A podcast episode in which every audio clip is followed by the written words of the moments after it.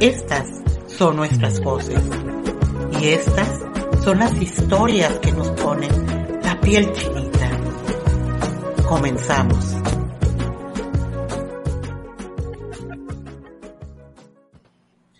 Hola, muy buenas tardes, buenas noches o buenos días, dependiendo de la hora que nos estén escuchando. Para nosotras ahorita son las 7 con 6 minutos. Ya veremos cuándo, cuándo transmiten esto y a ver si coincidimos en hora.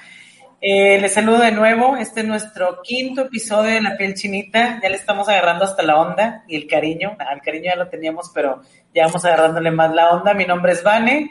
Y bueno, les recuerdo que pertenezco a Voces de Mujeres, de Mujeres perdón, en Acción y que este es un proyecto que estamos realizando gracias al apoyo del Instituto Estatal de las Mujeres y el FOBAM, que es el Fondo eh, para el Bienestar y el Avance de las Mujeres, ¿no? Y en este sentido, de bienestar y avance. Hoy vamos a estar hablando eh, otra vez sobre aborto. En esta ocasión no es sobre estigmas, sino vamos a estar hablando sobre la norma 046. Y hoy me acompaña eh, la superpresidenta, que además es mi esposita, Sandra, y Avi. Hola, ¿cómo estás? yo me quedo callada nada más para ver qué haces. no, no se crean. Muy buenas tardes. La verdad estoy súper contenta de volver a estar aquí con ustedes y pues obviamente acompañadas por Avi, porque déjenme decirles que Avi es una de las coordinadoras aquí en, en este proyecto de FOBAM y de verdad nos trae marcando el paso y eso me encanta porque es algo que no había descubierto en ella y me fascinó. Bienvenida, Avi. Hola, gracias por este por el espacio y por tan bonitas cosas que dicen de mí, que nada más me das tantito poder y, yo ya me empiezo a corromper. Así debe de ser, muy bien. Pero, pero es para, meramente para trabajo. Así es, Avi está coordinando este parte del proyecto este del FOBAM y bueno, ha sido, la verdad, salió el alma de mini patrona, pero pues muy bien y muy contentas. Justamente bueno, ya en, episodios anteriores, eh, como parte del proyecto, les habíamos platicado algo. Eh, ahora ya estamos, bueno, yo me siento más contenta porque ya por fin empezamos el trabajo en talleres, ¿no? Que es un trabajo muy distinto, son talleres eh, intensivos, son jornadas, son dos jornadas de cuatro horas, entonces sí son pesados, pero muy nutridos, ¿no? Yo por lo menos estoy muy contenta con el resultado de haber ya arrancado creo que la gente al final que, compartió también está contenta. Y aprovecho, eh, ahí mientras hablamos está saliendo en nuestro correo, que es enlace arroba vocesdemujeres.org, o también mi número de WhatsApp, que es el 8181 693 671. Entonces, a cualquiera de los dos nos pueden escribir para informarse sobre los talleres, son talleres gratuitos, están enfocados principalmente, sí, a ciertos sectores de, de servidoras y servidores públicos, sin embargo, también están abiertos al público en general, a quien se quiere informar, a quien trabaje también este tipo de temas sobre prevención y atención de abuso sexual a niñas, adolescentes y mujeres. Bueno, lo que puedes hacer, ¿sabes qué? Vi que me acabas de enviar eh, la invitación para el próximo taller para este ¿qué? martes, ¿no? ¿Por qué no la compartes? Es para este miércoles y jueves. Sí pensé, pero como estamos en asueto, este se va a desfasar un poco las fechas, entonces no va a coincidir. lo vean, va a desfasar. Ya haber pasado. Entonces, eh, pero luego les comparto, pero igual está nuestro WhatsApp y está nuestro correo. Y bueno, en la página vamos a seguir siempre publicando este, la información respecto a pues, las actividades en las que nosotras participamos. De hecho, lo que se ve atrás de mí, que no es un kinder, es este, parte de los materiales de, de los talleres. Y bueno, justamente en este sentido de, tanto como les decía del FOBAM, ¿no? De, del bienestar y el avance y procurando o atendiendo también los casos de violencia sexual, pues hoy venimos a hablar de la norma 046, ¿no? Que es una norma que tiene cierta popularidad, porque me parece que, bueno, por lo menos las personas cuando, cuando hablamos en los talleres, aunque no sepan bien a bien cómo funciona, la han escuchado también la han escuchado de una manera negativa, porque igual hay grupos eh, organizados que están en contra de cualquier eh, situación que esté relacionada al aborto y que inclusive han dicho que la, mm, reforma que tuvo la norma en el 2016 que elimina el, requisito de denuncia, es para proteger a los violadores. Entonces, creo que podemos partir de ahí de estos mitos. Eh, ¿Ustedes se acuerdan cuándo escucharon de la norma o desde cuándo la conocen o cómo la empezaron a trabajar alguna de ustedes? Pues yo hasta que no empecé a acompañar, esa es una realidad, no sabía que existía esa norma, de verdad, y realmente no luego, luego empezando a acompañar. Fue como un año después, más o menos, que empezamos la red, que me empecé a dar cuenta, pero tampoco era como que, pues sí, la vamos a trabajar acá en Nuevo León. No, tal como tal, no, no, para nada. Y sin embargo, pues bueno, ahorita que ya la trabajamos, que tenemos como tres años ya trabajando en ella, me doy cuenta de la importancia que hay para esta norma. Avi, ¿tú igual la conociste en el tema de acompañamiento? Sí, claro, yo igual. sí. Ajá, no, y como dice Sandra, no luego, luego, porque pues, en los acompañamientos nos fuimos primero pues Mm, por lo más inmediato que buscaban las mujeres, ¿no? Que era abortar. Este, ya conforme fue pasando el tiempo, fuimos teniendo más, este, más capacitaciones, fuimos teniendo más contactos con otras personas, quizás en el aspecto legal, este, ahí fue donde ya me di cuenta que existía esta norma. Y pues fue donde ya empecé a, a tener más información al respecto y luego ya posteriormente que empezamos también pues a divulgarla en, en los espacios en los que hemos estado, pero apenas ahí. Claro, bueno, para quien haya escuchado, al igual que nosotras, poco, yo, yo igual que Sandra y que fue a raíz de involucrarme en los, en los procesos de acompañamiento de aborto cuando conocí la norma. Y bueno, eso nos habla que al final no, por lo menos de, desde que está vigente, creo que hace falta que sea una herramienta que todas las personas deberían conocer. O sea, creo que, digo, infortunadamente todo el mundo hemos conocido a alguien que ha sido víctima de violencia sexual y creo que cuando pensamos en violencia sexual, luego, luego pensamos como en el tema de la denuncia, pero no, eh, o bueno, yo ahorita ya conozco muy bien la norma, pero antes desconocía como de todo el proceso integral que abarca la norma, ¿no? Digo, voy a decir el nombre de la norma con nombre y nombre segundo y apellido porque es un nombre más largo. Nosotras, bueno, por acortarlo y generalmente se le llama nada más NOM 046, pero NOM viene de norma oficial mexicana y es norma oficial mexicana 046 SSA 2 2005, violencia familiar, sexual y contra las mujeres. Son criterios para la prevención y atención, eh, obviamente, de la violencia sexual. Y justamente, bueno, en el, en el, digamos, en el ejercicio de la norma, yo cuando la conocí, creo que también la conocí por la popularidad de que era la, la manera para algunos estados donde eh, la legislación para el aborto es muy corta, ¿no? Digo, hay que recordar que Ciudad de México pues tiene ya más de 14 años con, con la, el reconocimiento del derecho al aborto. Oaxaca desde el 2019 y bueno, ahora que este 2021 nos ha sorprendido una cosa tras, otra, ha sido un huracán de, noticias, primero con Hidalgo, luego con Veracruz, luego la resolución de la Suprema Corte en torno a Coahuila y luego Sinaloa. Entonces ha habido varios, varios avances que, que van, digamos, como, como destrabando candaditos, ¿no? Que si bien, por ejemplo, Coahuila y Sinaloa no comparten la misma legislación que Ciudad de México, Oaxaca, Hidalgo y Veracruz, sí como que quitaron un candado que va a permitir avanzar, ¿no? Pero yo lo que no les tenía, o bueno, lo que no tenía contemplado en ese entonces de la norma, era todo lo demás que abarca, ¿no? Y por lo que es importante que todas las personas tengamos conocimiento de la norma para poder tener un acceso rápido y digno para el tratamiento de, de la violencia sexual que, lastimosamente es el pan de cada día en, no podría decir que solo en nuestro estado, sino en gran parte de la República. No, yo creo que hasta a nivel internacional, definitivamente. No sé si haya normas así a nivel internacional, pero al menos a nivel nacional tenemos esta norma que nos protege dentro de lo que cabe. Pero, por ejemplo, yo no la aplicaba mucho y no, no me metía mucho al tema porque decía, no, pues eso apenas con abogados. La verdad, es, es un desconocimiento total. Yo decía, pues yo no le sé, vea, pues allá que lo hagan los abogados. y luego pues ya quise estudiar derecho, dije pues para saber más, porque realmente por eso quise estudiar derecho y a ver, me tocó ver el documental de las libres, las mujeres que fueron encarceladas y todo esto y dije, mucha gente me decía, métete a estudiar psicología.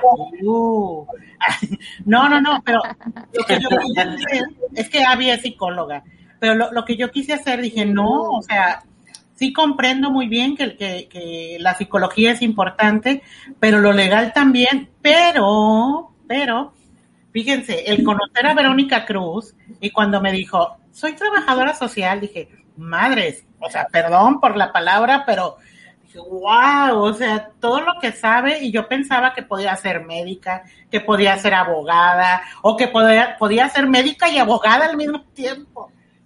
No, no es así. Cuando fui conociendo más la norma y bueno, decidí ser abogada por eso, ¿verdad? Porque yo quería estar en la defensa, pero desde el derecho. Y ahorita que ya terminé, dije, sí, no era necesario estudiar abogada para estar en, la defensa.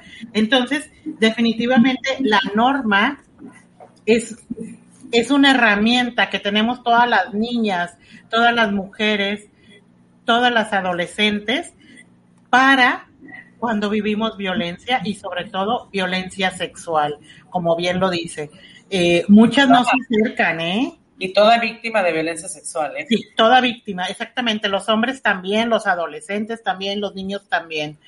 Porque muchas veces siempre, siempre estamos muy enfocadas en que sí, solamente niñas y mujeres y esto, pero pues desgraciadamente, eh, pues nos hemos ido, nos hemos ido dando cuenta que también ha habido niños que sufren violencia sexual, ha habido adolescentes que les pasa, y a veces lo tenemos pues súper normalizado, que de hecho lo platicamos en, en hace como dos podcasts, ¿no? De, de cuando hay mujeres que son adultas o muy mayores y se acuestan con, con niños, con adolescentes o tienen relaciones y supuestamente para hacerlos hombres. Bueno, pues eso es violencia sexual, déjenme decírselos.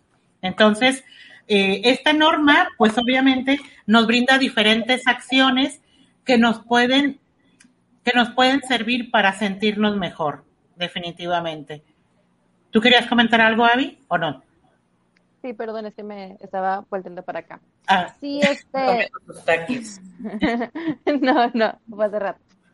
Este, no, sí, claro, sobre el desconocimiento que me mm, recordaba ahorita que mencionábamos de que si nosotras también como acompañantes o como pues personas que estábamos eh, ya empapadas de cierta manera con todo este tema y lo que implica, ¿no? Eh, nos fue, nos fue, pues no difícil, pero pues sí tuvimos la información hasta tiempo después. Entonces, esto debe una tarea más grande que esta información se pueda bajar a todas las personas que lo requieran, o sea, desde servidores públicos, este, desde personal de salud, de atención psicológica, etcétera, es todavía una tarea que nos, o sea, que tenemos por hacer de, de, pues, de irles informando sobre, sobre esta norma, ¿no? Porque a fin de cuentas, como tú lo decías, o sea, todos ellos lo van trabajando o hay un hay un aspecto en el que también lo tienen que trabajar, entonces, pues claro, todos en conjunto. Entonces, este, pues sí, nos queda todavía camino por recorrer en, en cuanto a aprenderla, aplicarla, o sea, obviamente no aprendiéndola del tipo me la macheteo toda, pero de saber cómo aplicarla, o sea, de saber, este, por ejemplo, recuerdo que Vane nos compartía sus experiencias propias, que imagino que más adelante nos las va a compartir, este, que luego también te das cuenta de que, pues sí, una cosa es la teoría y otra cosa es la práctica. Entonces, todavía es más es más lo que hay que ver al respecto. O sea, no nada más se trata de irle diciendo a toda la gente, sí, existe la NOM 046 o a, toda la, a todo el personal médico de salud, ¿no? Este, sino también de cómo trabajarla y cómo trabajarla bien para que se haga valer esta norma para las personas que lo requieren. Claro, y dices algo súper importante, Avi, porque precisamente nos ha tocado, por ejemplo, algunos casos de criminalización de chavas, eh, que han abortado o algo, un ejemplo lo pongo, eh, y hablamos a algún abogado, alguna abogada y nos dice, híjole, esto va a estar muy difícil de manejar. Y luego me acuerdo que le marcamos a Vero y nos dijo, ah, eso, no hombre, es esto, esto y esto. Entonces, vemos ahí la diferencia de responder, no solamente cuando conoces algo y cuando conoces las leyes, sino cuando hablas fuera del estigma. Entonces, la NOM 046 aún tiene estigma entre el personal de salud, entre personal de fiscalía, porque a mí me ha tocado hablar, por ejemplo, con fiscales y les estoy diciendo, no, pues es que se va a tener que proceder con el aborto. No, pero es que depende el número de semanas. Y les digo, a ver, y estamos hablando aquí en el contexto de Nuevo León, me gustaría que las demás personas, si nos escuchan de otros, de, otros espacios, pues busquen en su contexto, pero aquí en Nuevo León no tenemos número de semanas, por ejemplo, para abortar por un límite, exactamente. Pero él me decía precisamente por teléfono, me acuerdo, no, no, no, es que el número de semanas, y yo, ¿dónde dice? No, pues es que es el número de semanas, y yo, ok, ¿dónde dice? O sea, no, no me digas el número de semanas, pónmelo por escrito, pues no lo hay. Y no lo pueden ya poner porque sería realmente un retroceso a los derechos de las mujeres y sobre todo un derecho que se les está quitando, se les quitaría a las víctimas. Sí, fíjate que a mí me gustaría rescatar dos cosas de lo que han compartido. Una, lo que decías hace rato, San, sobre el tema de, de pensar luego, luego en abogados, ¿no? O sea, o en abogadas que buscamos luego, luego como esa representación. Yo algo que he aprendido eh, y que lo he aprendido a través de la organización civil, porque, bueno, quien no sepa, yo soy diseñadora gráfica, ese es mi, mi trabajo en la vida real, a lo que me dedico, a la par de estar trabajando en Voces de Mujeres en Acción.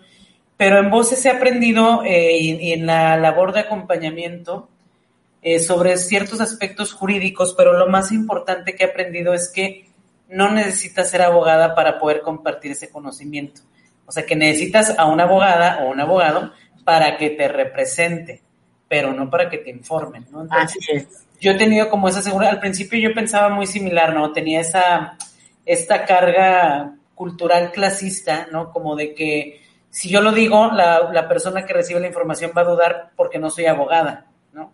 Y como que muy ajena y creo que a lo mejor socialmente eh, eh, a mucha gente nos pasa, ¿no? Como que siempre ajenas a, a lo que corresponde a la ley, porque bueno, es que eso lo ven los abogados. Y no, realmente la ley la tenemos que conocer toda la ciudadanía. Si alguien nos va a representar, ahí sí necesitamos obviamente la labor de un abogado o de una abogada, sin embargo, como, como personas comunes y corrientes, ¿no? Como ciudadanas de este país, todas deberíamos conocer eh, pues los marcos normativos, entenderle qué dicen las leyes, por qué sí, por qué no y de qué se trata, ¿no? Por lo menos lo básico.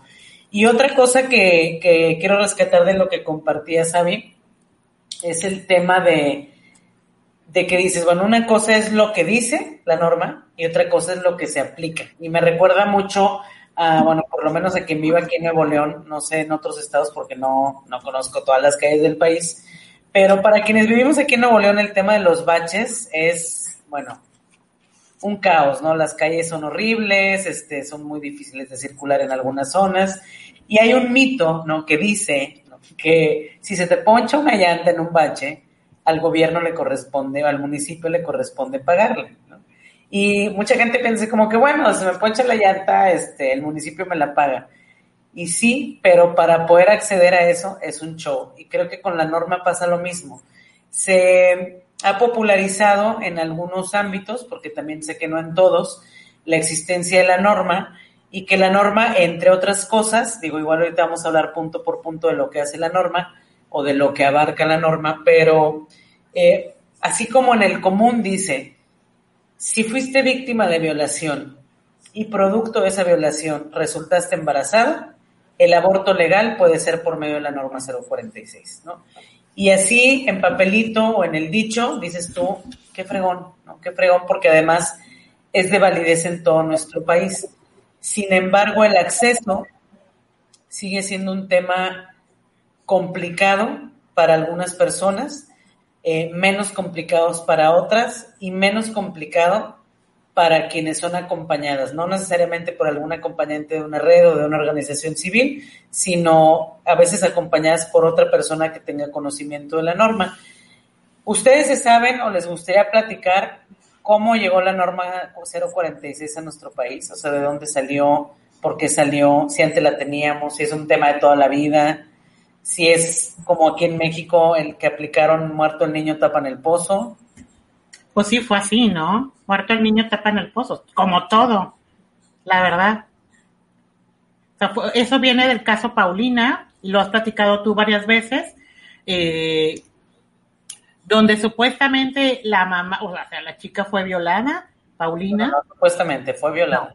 sí, fue violada. Eh,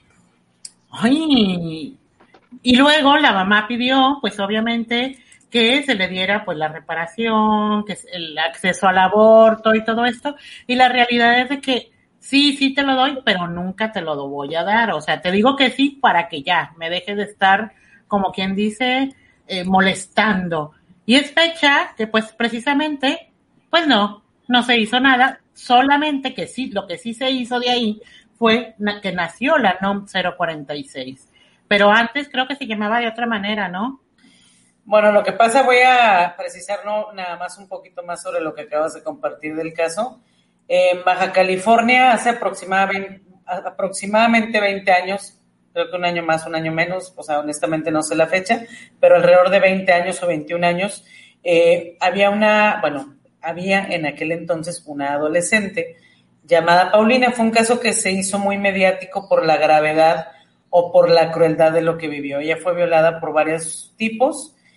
Eh, producto de esas violaciones resulta embarazada y sí, justo como decía San, la mamá obviamente dice, pues si mi hija es una adolescente, si fue violada, y está ahora embarazada, pues yo quiero que aborte, ¿no? Porque no quiero, pues, digo, creo que no hay que entender tanto la justificación, ¿no? Es, pero no quiero que, que tenga que parir, este, eh, en un embarazo no solamente no planeado, sino obviamente no deseado, y que además, eh, pues fue por medio de la violencia, ¿no?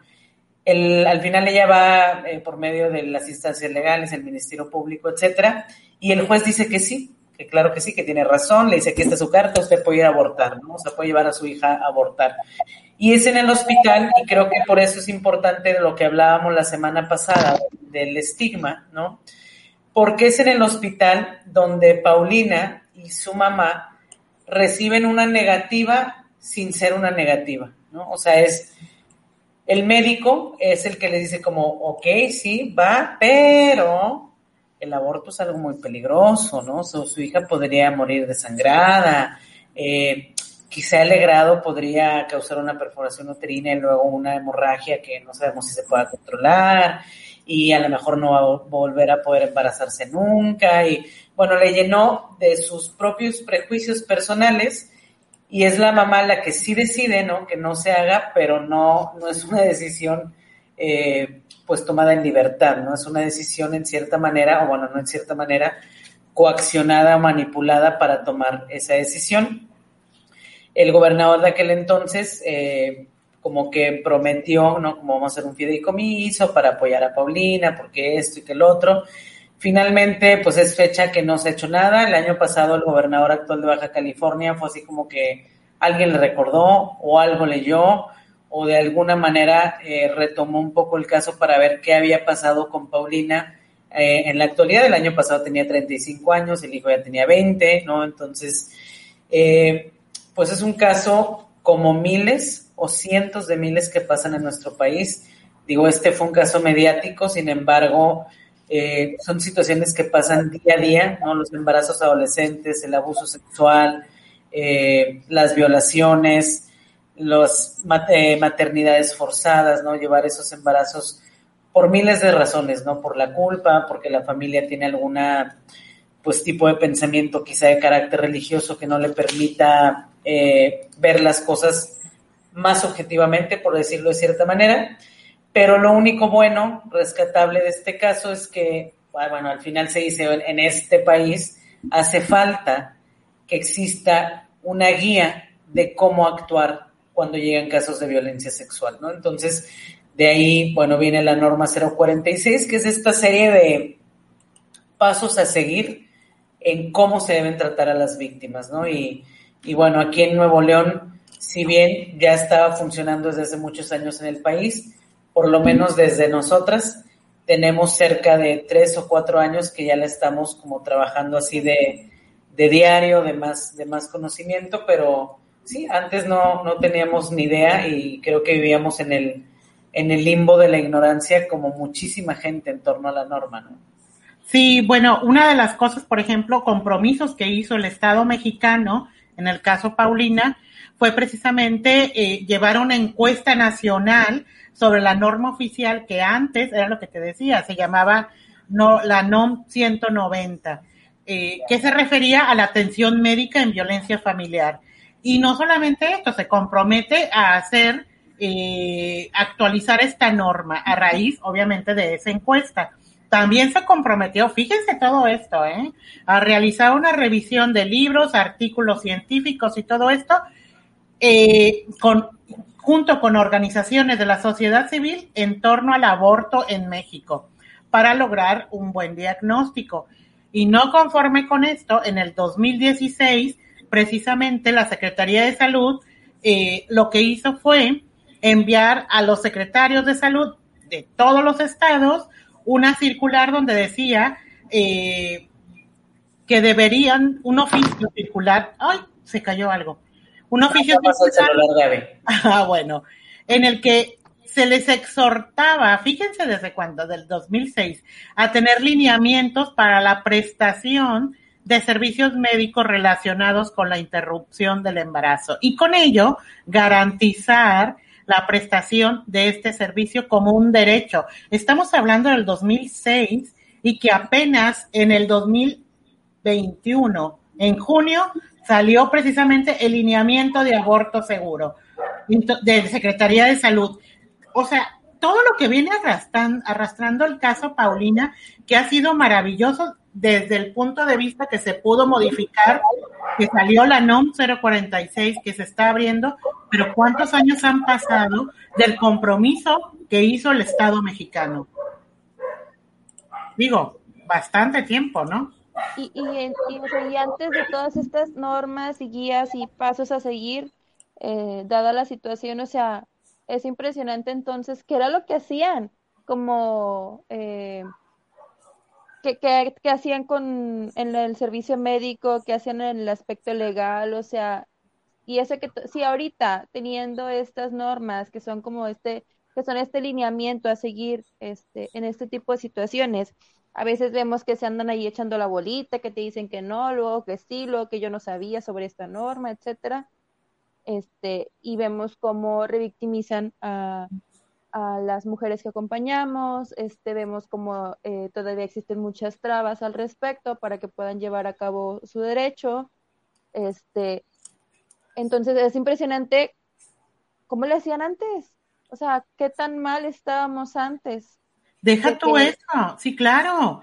Yo lo que he estado viendo, por ejemplo, en uno de los casos que espero que ahorita nos cuente Vane sobre la NOM, que se llevó a cabo, muchas veces ni los médicos o se hacen que no conocen el procedimiento para poder tener un aborto seguro o no lo conocen de plano, pero están, a ver, ¿cómo lo, lo pueden encontrar las mujeres para abortar? Igual lo pueden encontrar los médicos buscando en internet, googlear en la Organización Mundial de la Salud y hay tantas organizaciones que ya tenemos eh, en nuestras páginas web seguras eh, la información, vaya. No sé. Que yo creo que sí saben, o sea, porque los médicos algo que, bueno, en todas las profesiones normales. Ahí tienes una médica atrás de ti. Ah, sí, tengo una médica muñequita. De... ¿dónde, dónde? Ay, es que estoy al revés. Sí, está ahí. Está. Ahí. Dale, ahí. Este, digo, yo creo que en todas las profesiones siempre hay actualizaciones y la profesión médica va avanzando día con día, o sea, lo, vaya, lo que vemos de estudios, por ejemplo, de cáncer hoy, no tiene nada que ver con los estudios de cáncer de hace no 20 años, hace 5, ¿no? Entonces creo que van avanzando muchísimas cosas, eh, pero creo que, que gran parte de este, pues no sé, no sé si llamarlo desconocimiento, o sea, por desconocimiento como tal de decir, no lo sé, o si sea una desconocimiento intencional de un no me interesa saber, ¿no? ¿Sí, me explico? Eh, porque al final los medicamentos, bueno, el misoprostol es un medicamento de venta libre en este país, ¿no? Este, como, como bien lo mencionas, no solo se puede encontrar en Internet, si lo googleas, se puede encontrar en páginas confiables como la Organización Mundial de la Salud y recientemente el lineamiento técnico de aborto seguro de, de la Secretaría de Salud. Por eso creo que a veces, y digo, no, no voy a señalar a nadie, pero me parece, o yo lo percibo eh, personalmente, eh, como de un desconocimiento más de desinterés, ¿no? O sea, como no me interesa conocer tanto, por el, propio estigma que hay sobre el aborto, ¿no? Y bueno, antes de llegar a platicar el caso, porque hemos estado platica y plática de lo que pensamos de la norma y cómo nació y todo, me gustaría platicar un poco qué aspectos cubre la norma como de cajón, ¿no? O sea, como eh, decía alguien, no nos la vamos a machetear, ¿no? Porque claro que la norma completita, que igual este eh, la pueden googlear y va a aparecer, eh, les va a aparecer el, el archivo PDF eh, igual si no nos macheteamos eso, pero digamos que yo veo cinco puntos importantes de la norma, ¿no? Así como básicos en la atención. ¿Qué pasa? Como habíamos mencionado, es una norma de atención eh, para víctimas de violencia sexual, ¿no? Entonces, eh, ¿quién, la, ¿quién ejecuta? La, la ejecuta el sector salud. En este caso, por ejemplo, aquí en Nuevo León, eh, yo por lo menos he accedido o he acompañado en los casos en el hospital materno infantil, en otros estados iguales en el, en el materno, habrá otras ciudades más grandes como Ciudad de México, pues que tienen mayor cantidad de instituciones públicas que a lo mejor pueden cubrirlo, ¿no? Pero aquí en Nuevo León eh, es por medio del materno. ¿Qué es lo primero que pasa en una norma, verdad? Bueno, pues llegamos al materno, eh, ya estando adentro, bueno, además de todo el del requisito hospitalario. Bueno, puede ser el IMSS también. ¿No te acuerdas si te tocó con una chava que fue al IMSS? Sí, pero yo no conozco cómo se maneja en el IMSS. ah, ya, estamos hablando de cómo se maneja acá. Yo no he acompañado ningún caso en el IMSS. Sé que sí, todos los hospitales públicos e inclusive los privados. Eh, obviamente la diferencia entre el público y el privado es que los privados te cobran hasta una gasa, ¿no? Es como le pides una servilleta que me esté llorando el ojo y la factura es como una servilleta para limpiarse el ojo, ¿no? O sea, en los privados sí va a haber, aunque a lo mejor eh, se podría pelear el, vaya, la atención de la norma de manera gratuita como tal, seguramente van a cobrar otras cosas, ¿no? Como el estacionamiento, este, la silla donde te sentaste, o sea, como cosas que te decir, eso no lo cubre la norma, ¿no? Yo por eso recomiendo, bueno, y además porque es obligación del Estado, eh, pues el sector salud de manera pública. Y como bien dices, en el IMSS también lo hace, pero yo no he acompañado todavía ningún caso en el IMSS y no conozco cuáles sean los pasos. Espero que sean los mismos que del materno, que como les decía, pues llega la víctima, haces tu registro en el hospital eh, y lo primero que se tiene que recibir es atención psicológica de crisis. Y eh, no necesariamente porque acaba de ocurrir el evento de violación, a veces, aunque haya pasado uno o dos meses o el tiempo que haya pasado, para cuando una víctima habla por primera vez de su violación, ella como en este aspecto de recibir atención, como que vuelven, o bueno, lo que a mí me toca ver, vuelven a entrar en esa crisis, ¿no? Entonces la norma garantiza esa atención psicológica de crisis y además una posterior atención psicológica. Esto quiere decir que, bueno, ya fuera del hospital, pueden acudir a, su centro de salud más cercano y continuar con la terapia psicológica de manera gratuita, ¿no? Otra cosa que debe garantizar la norma es la valoración eh, sobre infecciones de transmisión sexual y VIH, ¿no? Estos riesgos. ¿Cómo los, los evalúa? Bueno, hace pruebas, saca prueba de sangre, da un combo de profilaxis post-exposición que esto lo que es, de verdad, es una mezcla, ¿no? un cóctel de medicamentos antibióticos y demás. A mí lo que me ha tocado ver es una intravenosa, una intramuscular y como cinco o seis pastillas vía oral, eh, que lo que busca es frenar, en caso de que hubiera una probable transmisión eh, de infección sexual, frenarla, ¿no? Impedir que, este virus pueda replicarse, ya sea eh, hepatitis B, hepatitis C, sífilis, gonorrea, VIH. ¿Ibas a decir algo, Sam? Están timbrando, ahí vengo. Ah, ok. Eh, otra cosa que contempla la norma es, eh, además de evaluar estos riesgos, es ofrecer la pastilla del día siguiente, ¿no? Lo que conocemos como pastilla de anticoncepción de emergencia, le cierro el micro, San, porque se ve mucho ruido. está. Lo que conocemos como la pastilla anticoncepción de emergencia, para que, eh, digamos, esto tiene que ser dentro del, primer rango de las 120 horas después de ocurrida la violación. Después de ese tiempo, pues la pastilla ya no funciona, ¿no? Por, el, por la misma... No hay una garantía tal cual. Exacto, por la misma naturaleza de la pastilla, que luego también, bueno, hay un enorme mito sobre la pastilla, que si es abortiva, que si no es abortiva. No es una pastilla abortiva, simplemente es como una digo, lo voy a decir con esta palabra, aunque no es el, término médico, pero es como una sobredosis de hormonas, ¿no? Es una, como una sobredosis hormonal que lo que hace es, es justo, ¿no? Le dice a tu cuerpo como, oye, tú no estás en día fértil, contrólate, no sabemos ni en qué día estamos hoy, no sabemos si vamos a llegar el viernes, así que tranquila y, y en ciertos casos sí puede impedir que eh, los espermatozoides puedan seguir su viaje hasta llegar a, al óvulo, ¿no? Entonces, como dice Avi, puede o puede no funcionar, o sea, no garantiza, eh, no es como que te tome la pastilla el día siguiente y ya es garantía de que no se va a producir en embarazo. La otra es que te informan sobre tu derecho a denunciar y aquí quiero hacer eh, una anotación. Antes del 2016 era necesario presentar la denuncia, o sea, para acceder a todos estos servicios de la norma, tú primero tenías que ir al Ministerio Público, presentar una denuncia y el mismo Ministerio Público es el que te canalizaba al hospital y te decía, bueno, ya con esta denuncia te presentas en el hospital y sigue esto, esto, esto y esto. A partir de marzo del 2016, la norma NOM 046 tiene una reforma donde eliminan la denuncia y es ahí donde mucha gente ha puesto el grito en el cielo, ¿no? Lo que les comentaba al principio, que muchas personas dicen, es que es para proteger a los violadores.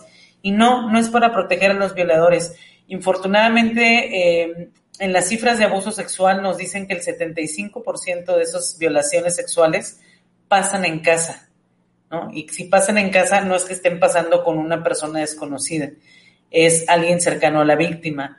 Es su papá, es su hermano, es su primo, es su cuñado, es su padrastro, es el, no sé, ¿no? Como, como alguien cercano. Entonces, lo que contempla la norma es decir, oye, pues si estamos viendo ¿no? que el 75% de estos abusos ocurren en casa, si un gran número de víctimas de abuso sexual son menores de edad, pues creo que fue un poquito, ¿no? Y digo, no del todo, pero de cierta manera ponerse en los zapatos y decir, a ver, si yo tuviera 14 años, me está violando mi padrastro, ¿cómo de monos pongo una denuncia?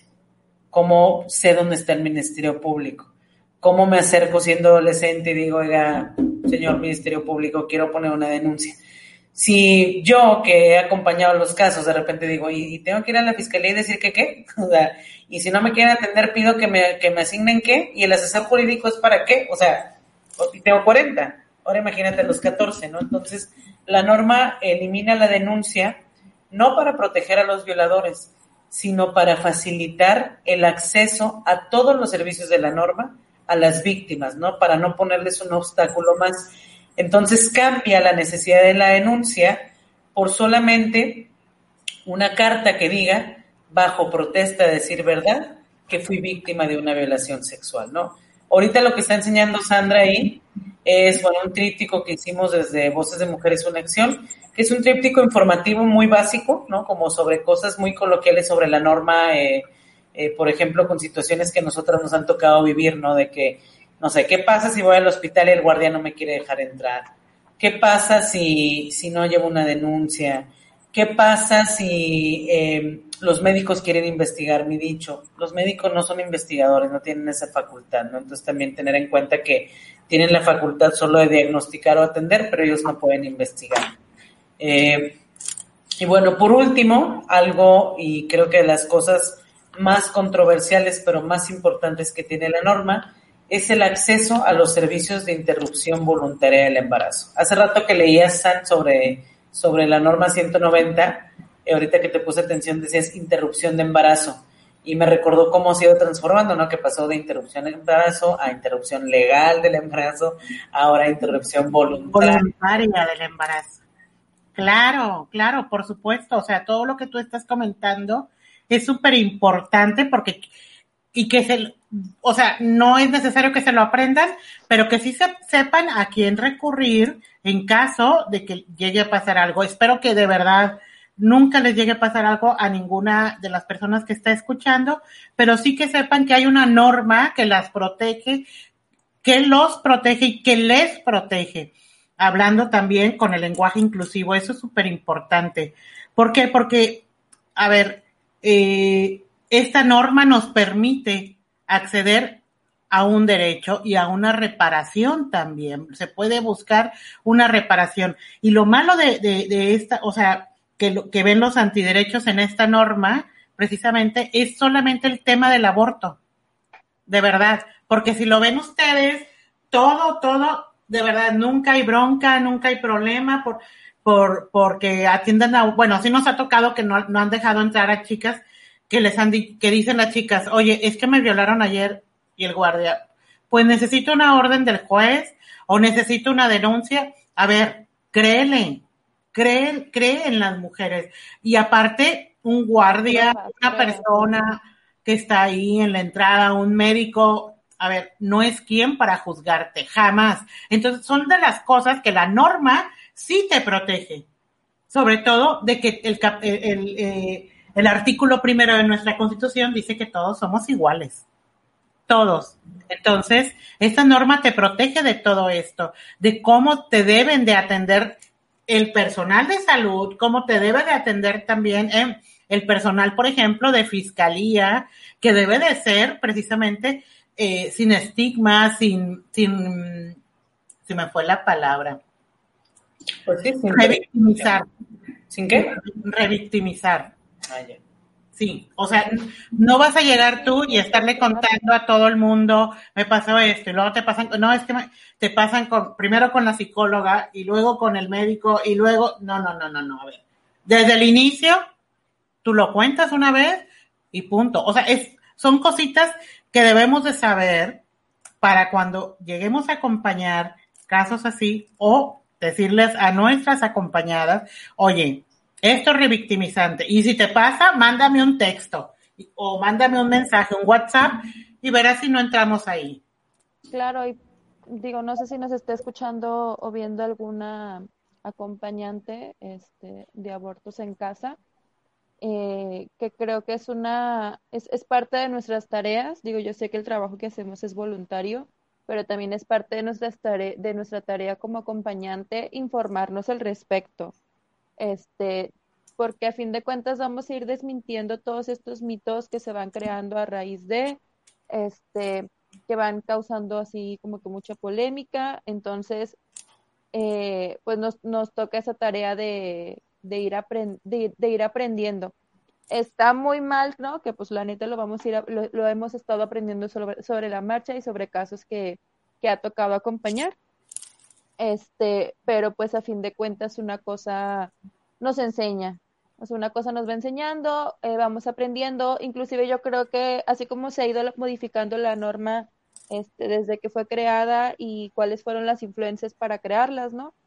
Eh, con el tiempo también se van a ir modificando, hay cositas que hay que acomodar todavía, este, inclusive los términos, eh, el pues esta idea que se tiene, ¿no? Porque mencionaban que pues lo polémico de la norma es el acceso a la interrupción voluntaria del embarazo. Si le quitas esa parte y le dejas todo lo demás, la atención a, a personas que han sido eh, violentadas de manera sexual, este, pues dices, no, pues no, sí, sí funciona, sí, sí, sí, sí es una norma que queremos, es una norma que necesitamos para que reciban atención este, pero ya cuando se le agrega esta parte de que, ah, bueno, pues parte de esta atención, parte de este, de, de llevar a cabo todo el, todo este proceso también es, es el acceso a la interrupción voluntaria del embarazo. Ahí es como que cuando ya frena un poco a la gente. Este, pero pues a fin de cuentas es, es, es consecuencia de, y yo creo que con el tiempo la norma se va a ir todavía modificando, porque hablábamos en la mañana en la reunión que teníamos en un taller, hablábamos sobre que todavía hay partes de la norma que están muy estigmatizadas, este, que se habla desde el prejuicio y desde el estigma. Entonces también son cosas que vamos a ir trabajando sobre la marcha. Las cosas no están nada más para, para leerlas y aprenderlas, sino también para, pues para juzgarlas. O sea, también nos toca esa parte de decir, esto está bien, esto está mal, esto no está muy chido de aquí de la NOM 046, esto hay que trabajarlo, hay que buscar la forma de, de modificarlo. Porque a fin de cuentas todo lo tenemos que, que cuestionar, no juzgarlo, tenemos que cuestionar. Este, y pues como les decía, como acompañantes también es una parte de, la tarea que nos toca, este, de, informarnos correctamente al respecto, de saber que es, eh, es un derecho que tenemos todas las personas, este, y pues que se podemos llevar a cabo. Y qué mejor, ¿no? Que, que, que entre más la sepamos, la podamos aplicar. Sí, por ejemplo, una de las cosas que también hacen, hablando tú precisamente ahorita de lo que comentas, Xavi, es la objeción de conciencia, que se acaba de debatir precisamente de nuevo en la Suprema Corte. Y una de las cosas que dice precisamente el lineamiento técnico para la atención del aborto seguro es que se tiene que dar la, eh, la atención médica. Ahí no aplica la objeción de conciencia, no aplica la NOM 046, aunque la tiene. Y les voy a decir por qué. Porque precisamente la objeción de conciencia no se puede argumentar en una atención de emergencia. O sea, es tan sencillo como eso. Y si lo niegan, pues esto puede eh, repercutir en, lo, en el personal médico en una responsabilidad profesional. O sea, si te lo niegan, un hospital no puede ser objetor de conciencia. Tiene que tener equipo preparado para la NOM 046 siempre. Y no pueden decirte, no, pues no, búsquele señora. Como decías tú en la mañana, de lo que estamos hablando ahorita, quiero que sepan, es de lo que hablamos también en los talleres, ¿eh? Pues como tú decías, Van, en la mañana, búsquele, a, que nos preguntaba, no, pues que la víctima le busque, no. Y que decían, es que si no hay, si no hay personal no objetor de conciencia, decían, te tienes que ir a, buscar otro hospital donde sí, y dije, no, no te tienes que ir a buscar. Es la institución la que está obligada a referir, al no poder ellos cumplir con la norma, a referirte con otra persona, ¿no? Es como cuando vas a comprar eh, no sé, unos tenis a una tienda y te dicen aquí no es este número, pero te voy a decir en qué sucursal sí hay. No es como, pues, ve y búscale tú si quieres, ¿no? O sea, eh, algo importante que acabas de decir de la norma, Sam, que, que no habíamos mencionado, es eso, es de atención, se debe atender como, como emergencia médica. O sea, no te pueden decir, vente el lunes, vente el martes, vente en dos semanas, vente mañana, o sea, debe ser atendida como emergencia médica. Sin embargo, algo que también mencionaba eh, muy importante Ali, digo, Avi, perdón, es el tema de quiénes forman parte de esta norma. O sea, quién atiende, como les decía al principio, sí, el sector salud, pero el sector salud, digamos que no trabaja en una cueva aparte, no en los hospitales. Además del sector salud, hay gente en recepción, hay guardias, hay otras personas que están llevando ciertos registros, hay quien toma datos, etcétera, etcétera, de ciertas cosas. El primer obstáculo que yo he visto o con que me he topado con la norma 046 es llegamos al hospital y el primero que no nos deja pasar es el guardia. Es el primeritito que dice, no pueden pasar sin una orden del CODE o sin, una, sin la denuncia del CODE o una orden del juez. Punto. Y ahí se, o sea, se aferra que no, no, no, no, no. Yo me he peleado mil veces en el hospital, ¿no? Como es que la norma dice esto, dice atención de emergencias, violencia sexual, bla, bla, bla, bla, bla, ¿no? Y he logrado pasar absolutamente todas las veces. Claro que ahorita ya después de tantas veces, pues ya me ven y decir, ay, ahí viene esta, ¿no? Y ya me dejan pasar sin problema. Pero el tema es justamente que no esté yo y que no estemos las acompañantes todo el tiempo, ¿no? Sino que eh, la norma tenga que funcionar por sí solita. Que cualquier mujer, niña o adolescente sepa que si fue víctima de violencia sexual puede acudir al hospital y va a recibir la atención. Algo que no hemos mencionado también es cómo funciona la norma, en decir, bueno, a quién atiende la norma, ¿no? Para quién funciona. Y digamos que sí está dividida como en, en tres, eh, voy a ponerlo como categorías de edad, ¿no? Cuando las víctimas son menores de 12 años, aunque si bien no es necesaria la denuncia, al ser una menor de edad eh, víctima de violencia sexual, el delito se va a perseguir de oficio sí o sí, porque el Estado va a priorizar eh, la salud y el bienestar de los menores de edad, ¿no? Entonces, ¿cuál es la diferencia cuando tienes menos de 12? es que para poder acceder al servicio, por ejemplo, de aborto, en caso de que una niña esté embarazada producto de violación, sí se necesita el consentimiento de padre, madre o quien esté llevando la tutoría legal. El segundo rango sería las mayores de 12 hasta 17 años, ¿no? Que son menores de edad todavía legalmente, eh, pero siguen siendo adolescentes. Ahí igual el delito se va a perseguir de oficio al ser menores de edad, pero ahí ya no requieren que su padre, su madre o quien esté llevando la tutoría legal dé consentimiento sobre el servicio de aborto, ¿no? Y la tercera, digamos, categoría o el tercer rango es eh, las personas mayores de 18 años, ¿no? En este caso el delito se persigue por querella. ¿Qué quiere decir? Que la persona que está siendo directamente afectada es la que debe de denunciar el, el hecho, ¿no? Y aquí es donde la norma permite que sea denuncia sí o denuncia no. Eso solamente lo puede elegir quien esté viviendo ese proceso. O sea, no se puede condicionar la atención de la norma al, al requisito de la denuncia. Y aquí, bueno, me gustaría platicarles dentro de, los casos que yo he acompañado a la norma, pues he tenido buenas, malas experiencias, regulares de todo. Eh, he aprendido mucho también, digo, lastimosamente, pues he aprendido a, a, raíz de la cantidad de violaciones que hay, ¿no? No me gusta la manera, vaya, porque he agarrado mucha experiencia, pero porque ha habido muchos casos, lamentablemente. Y la atención de la norma en el materno yo la puedo calificar como buena o muy buena en torno a, lo, digamos, a los primeros cuatro puntos, ¿no? A la atención psicológica, a la evaluación médica, el, el tema de los medicamentos, la pastilla del día siguiente, todo eso de verdad súper bien.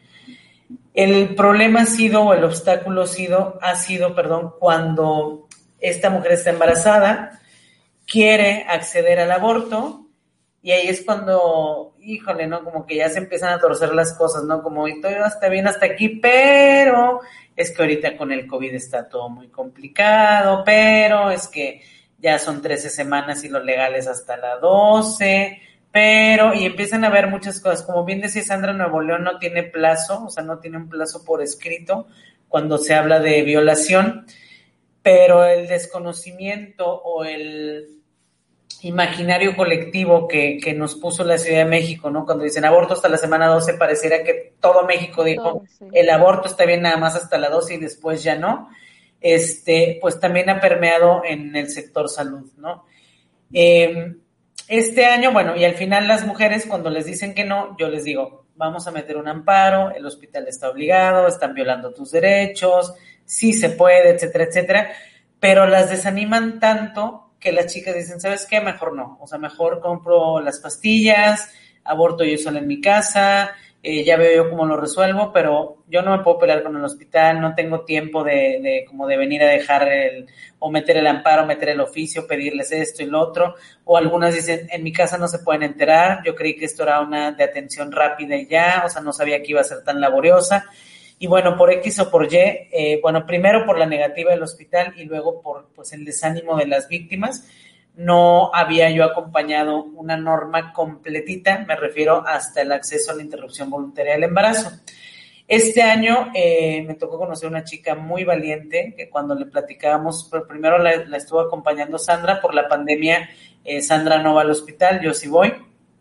Este, entonces me, me pasó el caso a mí y esta chava era así como, pues no nos pueden decir que no. Y yo, bueno, es que en el hospital de repente, pero si nos dicen que no, vamos a que nos lo den por escrito y hacemos esto y lo otro y lo otro, ¿no? Y ella decía, pues a mí no, o sea, si me dicen que no, me tienen que decir que sí, porque si hay una norma que lo avala, entonces tiene que ser.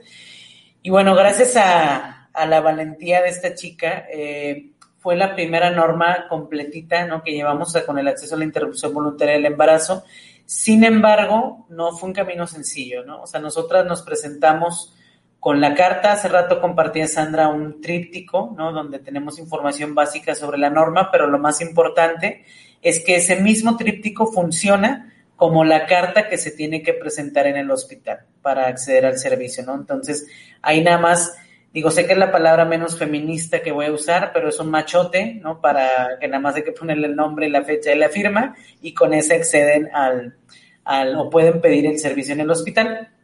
Entonces, bueno, llenamos una carta similar, eh, nos dijeron que sí, pero que fuéramos en dos semanas.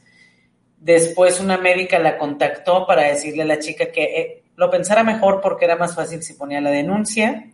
La chica no quiso, no me habló. Después yo hablé con la médica y bueno, al final el tiempo de dos semanas lo acortaron a una semana para la atención. Y en esa semana que fuimos, eh, por, el, eh, por ser un embarazo tan temprano, era un aborto con medicamento, ¿no? Le entregaron el medicamento a la chica, pero además de que estaba yo junto con ella, primero llegaron cinco médicas de la Secretaría de Salud a observar el caso, Después, bueno, la atención de la ginecóloga con su asistente ginecóloga, allá vamos siete personas, digo sin contarme a mí.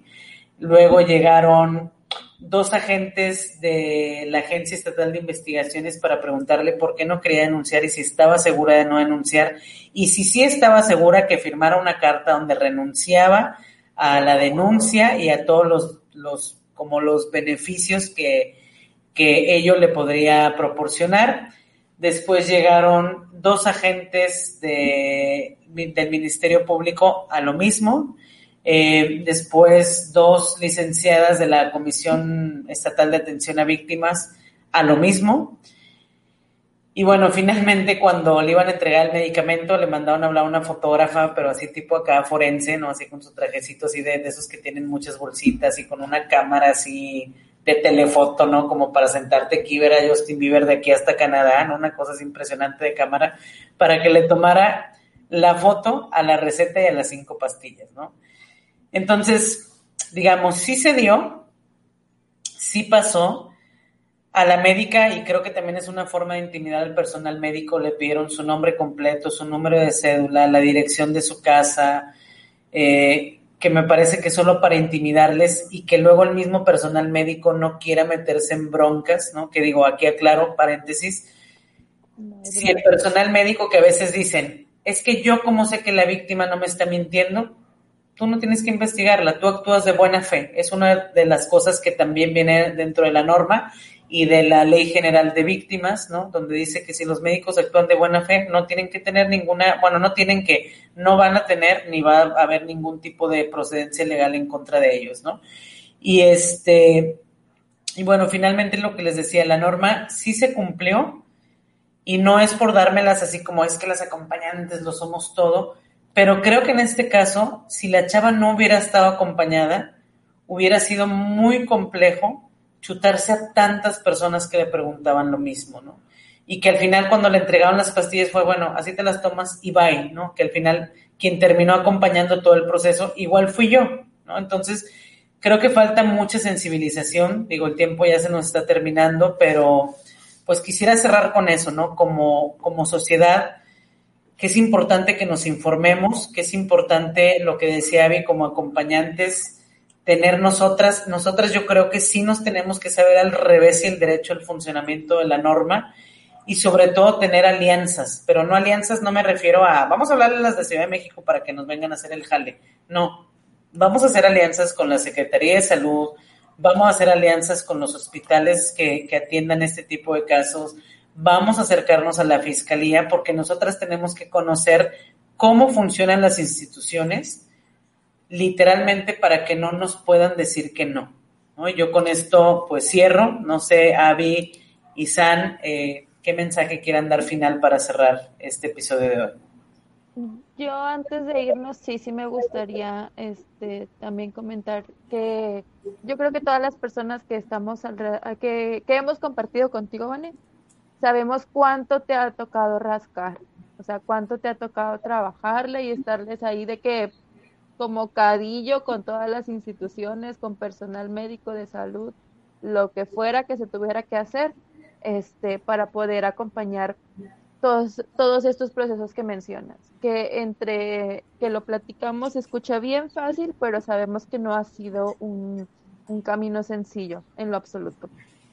Entonces, pues creo que eso nos da un parteaguas a que nos sigamos informando, a que sigamos aprendiendo de esto, a que también nos vayamos quitando de prejuicios, de estigmas al respecto, eh, de saber cuáles son nuestras ya sé que si trabajamos en ciertos sectores, este, cuáles son nuestras funciones, en qué, no, en qué podemos apoyar. Este, y pues nada, nada más eso, que ojalá les haya gustado y les haya servido mucho toda esta información que compartieron.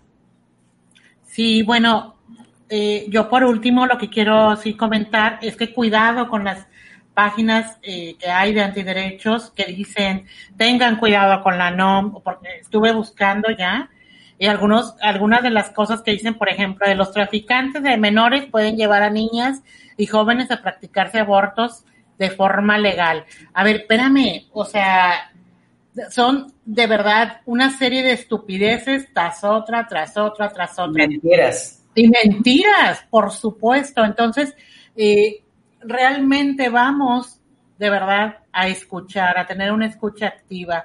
También me ha tocado a mí acompañar casos donde los papás no creen en, la, en, sus hijas de lo que les está pasando. Entonces, crean, por favor, de verdad, hay que creer en, las niñas, en las adolescentes, en las mujeres, en, los niños.